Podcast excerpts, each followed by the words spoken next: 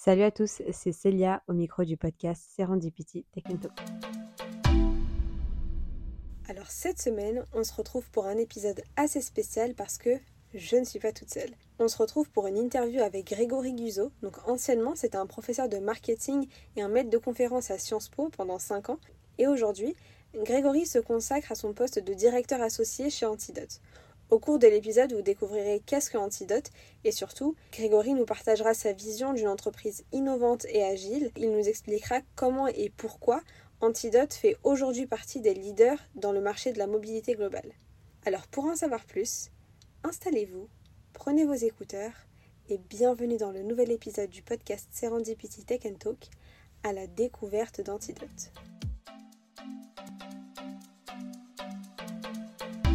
Hello Grégory, est-ce que tu peux te présenter en quelques mots pour nos auditeurs qui ne te connaissent pas? Bah, Merci déjà hein, pour l'intérêt que tu portes à, notre entreprise et à nos solutions. Donc moi je m'appelle Grégory Guzot, 45 ans, euh, savoyard euh, et toujours basé en Savoie. Euh, j'ai un un passé qui est plutôt orienté dans le tourisme, euh, que ce soit dans le privé ou dans le public, puisque j'ai été euh, directeur d'une petite euh, station thermale et de ski qui s'appelait Bride-les-Bains pendant pendant sept ans.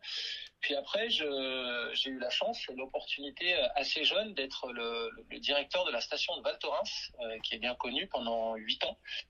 Et euh, ensuite, j'ai rejoint la Compagnie des Alpes. Euh, là, je m'occupais plutôt de tout ce qui était marketing, euh, performance client, expérience client et transformation digitale, même si j'aime pas trop le terme, parce que pour moi, elle est surtout humaine avant d'être digitale. Mais je me suis occupé de, de j'étais sur la business unit des domaines skiables, donc on avait une douzaine de stations de ski, dont Tignes, Val d'Isère, etc. Mmh. Et j'avais rencontré le fondateur d'Antidote quand j'étais à Val Thorens à l'époque, on commençait à se poser des questions justement sur euh, la mobilité, sur euh, comment on pouvait ajouter du service à la mobilité. Et euh, quand on s'est recroisé et qu'il avait justement remis la boîte en, R&D, et ben j'ai adhéré au projet et j'ai décidé de rejoindre l'aventure il y a deux ans. Et je me suis associé avec lui pour pour faire bah, pour développer Antidote et tout ce qui va autour. Alors, tu nous parlais d'Antidote. Est-ce que tu peux nous expliquer un peu plus ce que c'est? Alors Antidote, c'est une société de web ingénierie qui est basée à, à Savoie, entre lac et montagne. Et euh, on dit souvent on est une jeune start-up de 20 ans. Alors euh, pourquoi on dit ça? Parce que euh, Antidote, elle a 20 ans. Pendant une quinzaine d'années, elle a surtout été spécialisée en fait dans la création sur mesure de programmes complexes. Donc c'était plutôt une société de web ingénierie qui travaillait énormément autour des problématiques de biéthique. Alors des biéthiques que ce soit dans le transport, ce qui explique euh, ce qui arrive ensuite sur la mobilité, ou des biétiques dans l'événementiel, etc. Et euh, Antidote créait beaucoup, beaucoup de programmes sur mesure. Et puis en 2017, le fondateur d'Antidote, Nicolas Bonhomme, se dit ok, on avait un web un petit peu siloté finalement avec des grands acteurs et que à travers ces solutions qu'on appelle 360 Smart Solutions, on, aurait la possibilité de, de, transversaliser un peu le web euh, et de sortir un petit peu des grands acteurs qui finalement sont en silo pour pouvoir simplifier l'expérience client d'un côté et permettre aux professionnels aussi au territoire de se digitaliser à moindre coût. Il a remis la boîte complètement R&D, c'est pour ça qu'on dit qu'on est une start-up aussi en même temps parce que euh, il a réinjecté la totalité des fonds propres euh, à l'époque pour sortir un programme 360 Smart Solutions qui nous permettrait de, de pouvoir sortir des marketplaces nouvelle génération justement. Et c'est là que j'arrive du coup euh, avec le développement de la mobilité, du travel, de l'événementiel ou encore de la citoyenneté en proposant en fait des marketplaces nouvelle génération en marque blanche et permettre aux acteurs, tout, comme aux clients, d'avoir une expérience à 360 d'un côté pour les clients et de l'autre côté de conserver des marges, des commissions surtout raisonnables et raisonnées. Ok, donc si je comprends bien, cette nouvelle approche, elle a vraiment pour but de cibler les clients, mais aussi les consommateurs. Oui, exactement. En fait, euh, l'idée, c'est que euh, si on veut changer des comportements à travers la mobilité, déjà, il faut qu'on enlève des contraintes. Donc, en gros, on se dit que comme un comportement, c'est toujours la résultante entre un idéal et une contrainte, si on facilite l'expérience du client, on aura peut-être plus de chances de, le faire changer de comportement, en l'occurrence, le faire passer euh, d'une mobilité qui est l'épine dorsale de toutes nos solutions, euh, qui sortent un peu de l'automobilité ou de l'autosolisme mais vers une mobilité moins carbonée. Et ça, on se dit que si on arrive à simplifier sa vie, euh, dans un web qui est très siloté quand même, hein, parce qu'il y a beaucoup de grands acteurs, et d'ailleurs on n'est pas contre, mais c'est vrai qu'il n'y a pas vraiment de site où au même endroit tu puisses tout faire et avoir une expérience 360 depuis le moment où tu pars de chez toi jusqu'au moment où tu reviens. Mhm. Euh, ça, c'est le premier côté. Mais de l'autre côté, pour que les plateformes vivent, euh, on, on, a aussi décidé d'aider les professionnels de deux façons. La première, c'est que nous, on fonctionne toujours en marque blanche. Donc l'idée, c'est de rendre plus fort les professionnels que ce soit des privés, que ce soit des publics, leur donner les moyens de proposer une expérience à 360 pour leurs clients. Mais après, une fois qu'on en est là, en étant B2B2C, c'est de se dire que pour que les plateformes marchent, il faut aussi qu'elles aient de, de, des offres. C'est le principe d'une plateforme. Et donc, on a travaillé énormément euh, l'interconnexion et euh, surtout, on propose aux professionnels de se digitaliser et de conserver des commissions qui soient très, très raisonnables. Et aujourd'hui, comment est-ce que Antidote se positionne en tant que leader de la mobilité globale alors aujourd'hui, euh, bah, c'est assez simple. Le, le, fer de lance d'Antidote, c'est de toute façon, euh, il n'y a plus de travail, il n'y a plus de voyage, il n'y a plus rien en fait sans mobilité. -hmm. C'est-à-dire que c'est une dorsale de notre société, euh, on, on, on, le voit bien tous les jours. Donc sur la mobilité, on a développé euh, un, programme qui s'appelle 360 Smart Mobility, qui est un MAS, Mobility as a Service, en français mobilité avec ajout de service. Donc c'est bien l'épine dorsale de la mobilité sur lequel on va venir euh, agréger tout un tas de services. Alors dans la mobilité, c'est-à-dire euh, pas réserver qu'un avion ou qu'un train ou qu'un bus, mais l'intégralité de tout ça, et puis proposer à côté des activités, des restaurants, de l'hébergement, etc. Nous, aujourd'hui, on, s'est fait auditer des, euh, cabinets, enfin en l'occurrence des, des, même des universitaires à l'extérieur, et en fait le constat est relativement simple. On a la capacité aujourd'hui de prendre quelqu'un depuis n'importe quel endroit dans le monde pour l'amener à n'importe quel autre endroit dans le monde en cumulant tous les moyens de transport. Euh, donc que ce soit de l'avion, du train, du bus, du taxi, du VTC, de la location de voiture, sur un seul et même itinéraire, et surtout la deux, donc ça, c'est notre première innovation mondiale. Et la deuxième, c'est qu'on est capable de réconcilier des données très très hétérogènes pour à la fin sortir un seul panier, un seul compte et un seul paiement pour le client. Et quatre secondes après, il a l'ensemble de ses billets sur son mail. C'est-à-dire là, on a par exemple travaillé avec un site qui s'appelle gosavoimontblanc.com qui regroupe les 110 stations de ski de Savoie et d'Haute-Savoie. Donc c'est une grosse majorité du ski mondial. La promesse est simple. Vous pouvez venir de n'importe quel endroit dans le monde vers chacune des 110 destinations. Euh, à travers tous les moyens de transport, en travaillant aussi le dernier kilomètre, parce que c'est ce qui est très important en fait, c'est surtout les derniers kilomètres. Les premiers, savoir à quelle gare ou à quel aéroport quelque part vous devez aller prendre votre transport, c'est pas le plus compliqué. On le fait relativement quotidiennement. Par contre, une fois que vous êtes arrivé à destination, alors déjà c'est arriver à simplifier l'expérience d'achat parce que sinon c'est un vrai parcours du combattant pour mmh. pouvoir rejoindre votre station, mais surtout on vous emmène au cœur de la station, donc on travaille aussi le dernier kilomètre. Et cerise sur le gâteau, et qui pour nous est la plus importante, on va vous proposer en premier les initiatives les moins carbonées et les plus vertueuses. Mmh. Et j'ai vu aussi sur votre site que vous proposez aussi d'améliorer l'expérience des utilisateurs pour tout ce qui est euh, réservation d'événements. J'ai vu que vous avez fait une collaboration avec La Défense Arena. Vous pouvez nous expliquer un peu plus euh, comment est-ce que vous avez mis en place cette innovation? Parce que moi, personnellement, je trouve que c'est vraiment un game changer. Ben, merci déjà. ça nous donne encore plus d'ennui et de courage. Euh, ben en fait, c'est assez simple. C'est finalement, encore une fois, l'épine dorsale de tout ça, c'est la mobilité. C'est-à-dire que que vous soyez parisien ou que vous soyez euh, niçois, si vous avez décidé d'aller voir un super concert ou un match de rugby à Paris La Défense Arena, ben effectivement, il faut organiser le voyage. Donc on s'est dit, bah, Paris La Défense Arena, euh, fait très bien son boulot en vendant des spectacles, en les organisant, en les produisant. Et nous, notre solution, finalement, elle peut venir s'incruster sur le site de Paris La Défense Arena et permettre aux visiteurs, une fois qu'ils ont réservé finalement leur, leur billet de spectacle, et ben d'organiser tout ce qui va avec. C'est-à-dire qu'ils peuvent prendre leur train, ils peuvent prendre leur taxi, et ils peuvent aussi réserver leur hôtel. Donc ça augmente d'un côté, quelque part, la proposition de valeur et de service de Paris La Défense Arena. Mmh. Et de l'autre côté, ça permet à des voyageurs alors d'un jour ou d'un week-end, de pouvoir organiser en fait l'intégralité de leur déplacement jusqu'à euh, depuis ces jeux jusqu'à la Défense Arena pour rentrer chez eux. Tout simplement. Donc il y a des vraies opportunités hein, sur euh, l'événementiel, euh, que ce soit Paris La Défense Arena, mais euh, on est en discussion avec des festivals. C'est un vrai sujet aussi. Mhm. Comment on va être capable d'amener des festivaliers et de la manière la plus propre possible en, en termes de virtuosité du transport. Voilà, il y a des soucis avec. Enfin, il y a des il y a des enjeux avec des, des événements sportifs. Vous imaginez bien avec tout ce qui arrive en ce moment. Enfin voilà. Il y a tout un tas de choses sur, lesquelles, je pense, on a une brique servicielle, finalement, et expérientielle à apporter pour pouvoir compléter la proposition de valeur de nos clients. Et pour cette solution, est-ce que vous avez euh, dû mettre en place de nouveaux outils techniques ou bien c'est quelque chose que vous aviez déjà euh, dans les tiroirs d'Antidote?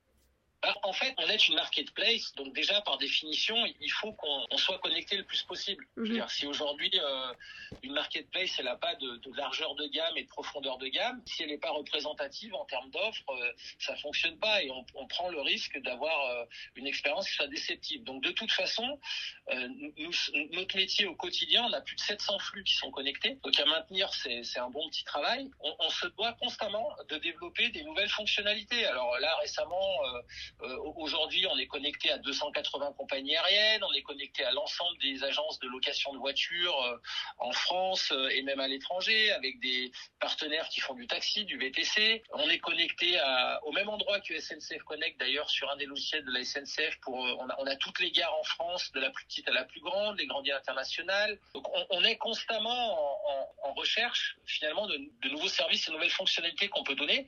Donc oui, il a fallu qu'on développe un petit peu de choses euh, supplémentaires sur Paris, mais qui de toute façon sont utiles, j'ai envie de dire, pour l'ensemble des plateformes. Mmh.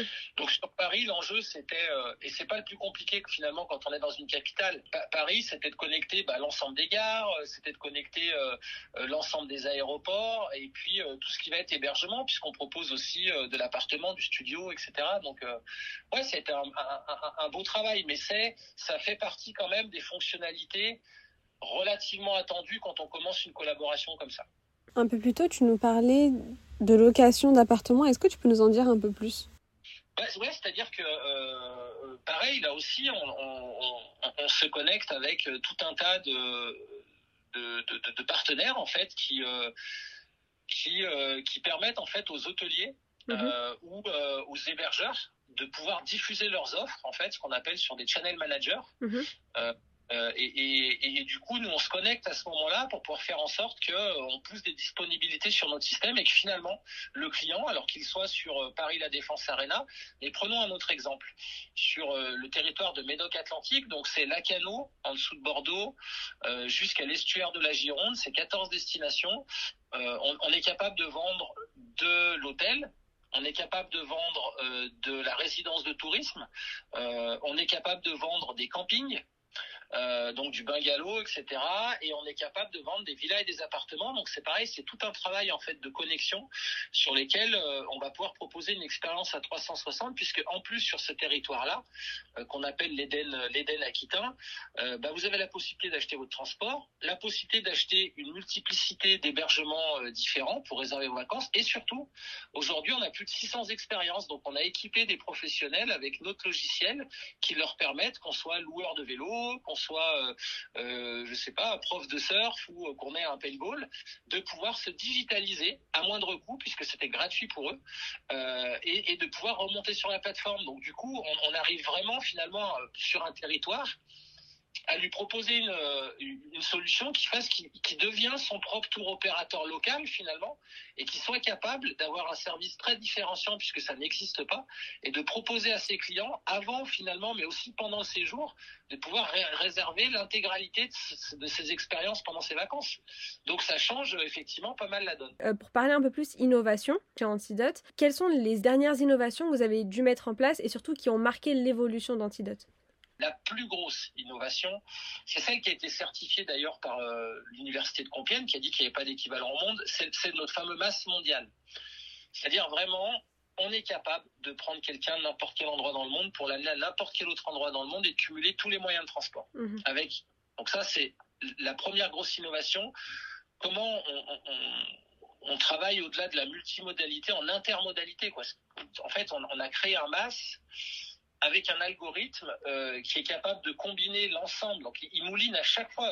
Tu vois, tu fais Londres, euh, Val Thorens ou, euh, ou, ou Amsterdam, Paris. alors ça c'est plus simple, mais je sais pas, tu ferais Birmingham Paris par exemple, Mhm. il va monter des milliers d'hypothèses en réalité pour euh, pour t'amener finalement de ton point A jusqu'au point B, cumuler tous les moyens de transport.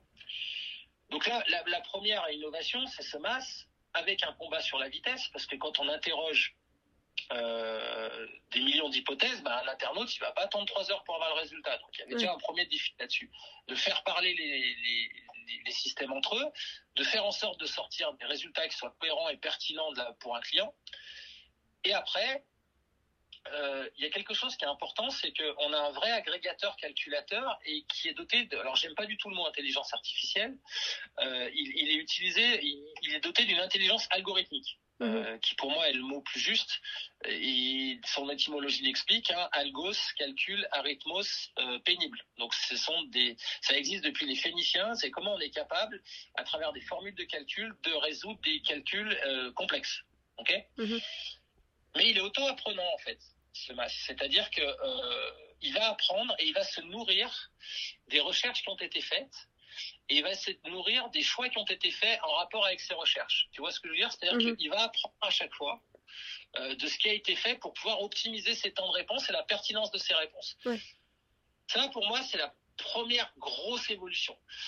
La deuxième grosse euh, révolution, c'est que tout est basé sur la même technologie. C'est-à-dire que euh, si tu veux travailler la mobilité avec ajout de service, en fait, on n'a pas des logiciels différents. On a 53 briques en fait qui s'imbriquent comme des Lego et on a une technologie qui est super agile. Et s'il faut rajouter juste de l'hébergement, juste de l'activité, on est capable de le faire. C'est pas un mode programme. Ok, d'accord. Ça, ça veut dire que du coup, en fait, dans notre technologie, euh, on peut vraiment la construire sur mesure et comme un Lego. Et en gros, on est, co- on est capable de réconcilier vraiment des données très très hétérogènes parce que vendre un billet de train, c'est pas vendre un camping, Mhm. euh, et pas vendre un cours de surf à la cano. Et du coup, on est capable à la fin de sortir euh, un seul compte, un seul panier et un seul paiement. Donc c'est pour moi vraiment les deux jambes sur lesquelles on marche euh, et qui font qu'on avance. Ok, je vois. Donc en fait, vous avez vraiment une sorte d'outil de base et ensuite, à partir de cet outil-là, vous pouvez rajouter plusieurs briques pour construire un autre outil. Euh, C'est, exactement ça. De, de, Mm. de toute façon, aujourd'hui, si on n'est pas agile, on est mort. Ouais, Voilà. ouais. Mais après, moi, je me bats parce que souvent, tu vois, les gens, euh, et surtout dans la tech, je trouve qu'on utilise tellement des mots tout le temps qu'à la fin, on... ouais, mais l'agilité, c'est c'est un état d'esprit, mais elle se pense en amont aussi. Mhm. C'est-à-dire que l'agilité, quelque part, c'est aussi de la transversalité. C'est bien sûr de la réactivité, mais c'est aussi des process d'organisation et une vision à un moment donné d'une technologie qui est modulaire et qui s'imbrique comme des Legos et qui, quand on imbrique euh, quelques Legos, lui donne une nouvelle forme. Et c'est pour ça finalement qu'on est capable de travailler sur de la mobilité pure, on est capable de travailler sur de l'événementiel ou on est capable de travailler sur du travel en y rajoutant de l'activité et de l'hébergement. Mhm. Ouais. Et, et demain, et demain, pourquoi pas aussi euh, les briques comme elles sont pensées, disrupter d'autres systèmes, enfin, et, ou, ou d'autres euh, ou d'autres secteurs d'activité, puisque à la base, tu as une technologie qui te permet, qui te permet en vrai d'acheminer les gens à peu près partout vers à peu près partout et de vendre à peu près tout ce qu'on a envie. Enfin, en gros, si on résume, c'est presque ça. Ouais, ouais. Et comme on parle d'agilité, est-ce que tu penses introduire de plus en plus d'innovations dans vos offres? Oui, l'innovation, c'est la clé. Euh, l'innovation, c'est la clé, euh, à, à condition qu'elle ait un sens. Voilà. Mhm. C'est-à-dire que nous, on a une vision assez forte, c'est que la, la technologie, elle doit être au service du, de l'humain et pas l'inverse, si tu Oui. veux. Mhm. Donc pour moi, l'innovation, c'est- bien sûr le cœur, et dans une boîte tech euh, encore plus que, d'habitude, mais je me souviens d'un vieux prof à moi qui disait toujours, l'innovation, c'est pas toujours ajouter quelque chose de nouveau, c'est peut-être aussi savoir abandonner une vieille idée chaque jour. Mais c'est-à-dire qu'en gros, l'innovation, alors bien sûr, euh, l'innovation, euh, bah, comment euh, toujours plus te connecter, être encore meilleur sur ton parcours client, avoir toujours plus de fonctionnalités, ok. On est entre guillemets condamné, ça nous va bien à vivre avec ça. Par contre, ce qui, ce qui est important, c'est qu'est-ce qui fait sens pour le client et, et finalement, l'innovation, c'est aussi d'un côté, qu'est-ce qu'on enlève qui est superflu? Voilà, Qu'est-ce qui ne sert à rien en fait, Mhm. sur lequel tu peux, euh, tu peux produire des fois beaucoup d'efforts et qui en fait sont des basiques pour les clients et ne créent pas de valeur. Mhm. Et puis, côté, je pense que l'innovation, c'est comment on continue nous à ne pas enfermer nos clients, euh, comme certains peuvent le faire dans la tech, euh, en les rendant prisonniers finalement de ton système. Et comment on va être capable toujours d'être toujours plus ouvert et transversal sur le monde pour pouvoir dialoguer avec plus de monde. Je pense, je pense que ça, c'est un vrai sujet. Ouais. Parce que derrière ça, une fois qu'on a dit ça, savoir réconcilier 700 flux sur une même plateforme, je peux te dire qu'au quotidien, c'est un sacré sport. Ah ouais, ouais, carrément, j'imagine. Je pense que ça demande beaucoup d'organisation et surtout, vaut mieux aller à l'essentiel et euh, tout ce qui est superflu, pas forcément le mettre en avant. Ouais, ou savoir faire des choix, savoir arbitrer. Euh, des, des, fois, on a des intuitions, des fois, on a des feelings, des fois, on, tu sais, on analyse des parcours euh, clients, tu mets en place une feature, tu as l'impression que ça va marcher. Bah, L'innovation, c'est peut-être se dire, euh, bon, on a produit ça, euh, malgré tous les indicateurs qu'on avait. Enfin, je veux dire, si on, si on savait tout produire, prédire en marketing, il n'y aurait pas 80% des produits qui sortent qui sont un échec. Enfin, Mhm. c'est une réalité. Ouais. Donc tu peux des fois avoir euh, des bonnes métriques qui permettent de faire le bon choix et de tromper. Donc l'innovation, c'est peut-être arrêter un moment ça et reprendre le problème à l'envers avec peut-être euh, une autre façon de regarder le monde. Mm. Après sur la mobilité, on a des choses qui sont en train d'arri- d'arriver et qui vont être livrées. C'est qu'on a passé, on a pensé un masse mondial. Donc ce qu'on parlait, donc tu peux venir de n'importe où dans le monde vers n'importe quel autre endroit. Et ben là maintenant, on est arrivé sur l'histoire de masse locale. C'est-à-dire que ça, ça va arriver puisque c'est dans les tuyaux, ça va être livré dans les jours qui arrivent. Euh, on va compléter le masse euh, global avec des masses locaux sur lesquels tu vas voir en tout en direct. Alors ça va aller du vélo euh, jusqu'au parking, euh, jusque euh, je suis à Paris par exemple et je veux visiter le Louvre en étant en habitant à Ruelle Maison par exemple ou je sais pas, je vais aller découvrir des pépites de Paris. On va non seulement te donner le trajet, mais on va te permettre de tout réserver aussi. Donc finalement notre notre innovation, ça va être d'être un outil véritablement avant ton déplacement ou avant ton séjour et après ça va devenir ton meilleur compagnon Mhm. en ton séjour. Ok, je comprends. D'un point de vue beaucoup plus général et plus global, en tant que euh, directeur associé d'Antidote, donc qui est leader de la mobilité globale, euh, comment est-ce que toi tu vois l'avenir de ce secteur-là? Ouais, je pense qu'on est, euh, on, on- on est au début d'une révolution. On n'est qu'au début, à mon sens. De toute façon, la, mo- la- mobilité, ça va être, on, on- on le voit bien. Enfin, il n'y a qu'à ouvrir des journaux, il y a qu'à euh, regarder un peu la télé, même si moi je le fais pas trop, mais tu vois que c'est au cœur de, de toutes les problématiques. C'est-à-dire que Ouais. on, on l'a même oublié. C'est-à-dire qu'en en fait, le tourisme est né avec la mobilité. C'est-à-dire que euh, on, on parle du 19e. À l'époque, euh, tu avais une ligne qui s'appelait le PLM, le Paris-Lyon Méditerranée. Je sais pas si tu en as entendu parler, mais c'était quelque part des chemins de fer qui euh, plus tard sont devenus euh, la SNCF. Mais en fait, pour vendre le- les chemins de fer, ils, ils ont travaillé sur cet axe Paris-Lyon Méditerranée. Ils avaient même des hôtels, ils avaient même des restaurants. Donc ils faisaient voyager les gens et ils leur proposaient quelque part euh, des activités à faire avec. Et on l'a oublié ça. Mhm. Et, et, et par contre, euh, dans un secteur où euh, bah, la mobilité, c'est euh, par exemple dans le tourisme, alors ça, ça, varie, ça varie selon, selon les, secteurs, mais c'est responsable de 50 à 60% euh, des émissions de CO2. Mhm. Ouais. Donc c'est un sujet de Ouais. traiter la mobilité. Donc il donc, y, a- il y a un sujet écologique indéniable. Le, le nier. Alors moi, je- nous on fait pas du greenwashing, ok, Mhm. Euh, mais il y a un sujet. Voilà. De... Et si on simplifie pas la contrainte, on est, on est sûr que les gens changeront pas de, de comportement. Oui. Voilà. Donc il y y a un enjeu écologique déjà, premièrement. Après, il y a un enjeu de se dire les, masses et la mobilité à quoi elles servent? Il y, a, tout un tas de choses euh, ou de transports qui sont mis en place par des collectivités. Je, pense- je pense à des réseaux de bus. Voilà. Souvent à destination d'usagers. Tu as des bus qui sont remplis à 20 personnes alors qu'ils pourraient être remplis à 50 personnes qui partent à 20 personnes. Peut-être que demain, l'avènement de la, de la mobilité, c'est comment on va arriver encore à mieux optimiser l'existant puisque les dépenses sont faites. Tu vois Mhm. et, et, et si on veut sortir de l'autosolisme et de l'automobilité, il faut qu'on arrive à, à pouvoir faire en sorte justement d'optimiser ce qui existe. Et puis après, il, y a, il y a un autre sujet, il existe déjà, c'est que euh, la mobilité, c'est peut-être aussi savoir orienter des flux. Tu vois comment, à des moments donnés, on va éviter des flux pour qu'il y ait des goulots d'étranglement.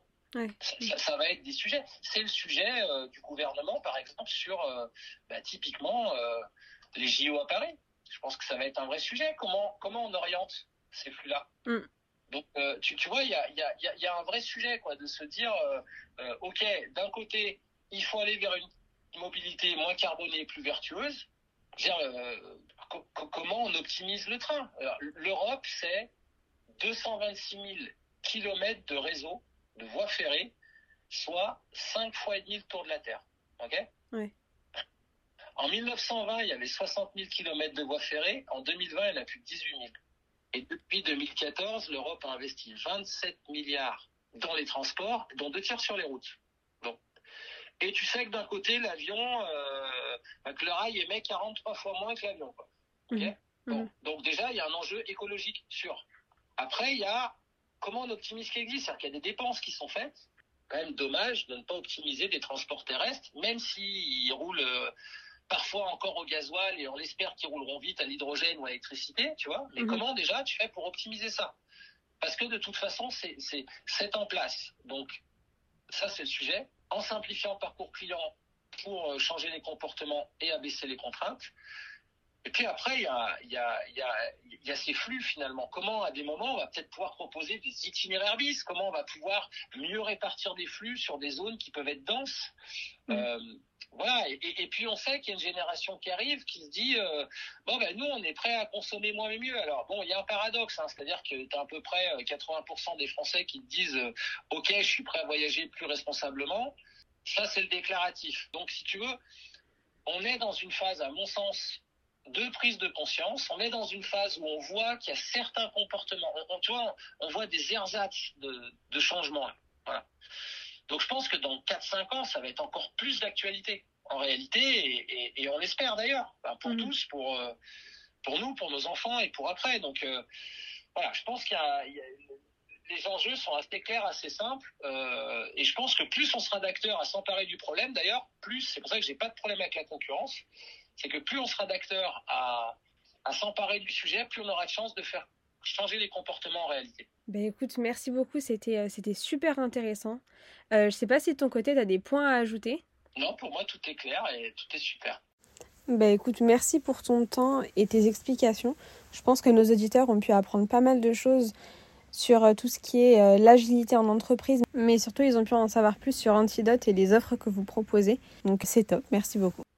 Eh ben, écoute, merci à toi de t'être intéressé à Antidote. Merci de d'avoir posé des super questions qui nous ont permis bah, de rentrer dans les détails. Et puis, bah, écoute, si euh, si nos auditeurs et tes auditeurs ont, appris des choses, bah, écoute, on en est on en est super ravis parce que comme tu l'as entendu tout au long de ce podcast, l'avis des clients pour nous compte plus que tout. Alors voilà, c'est sur cette bonne note qu'on se quitte.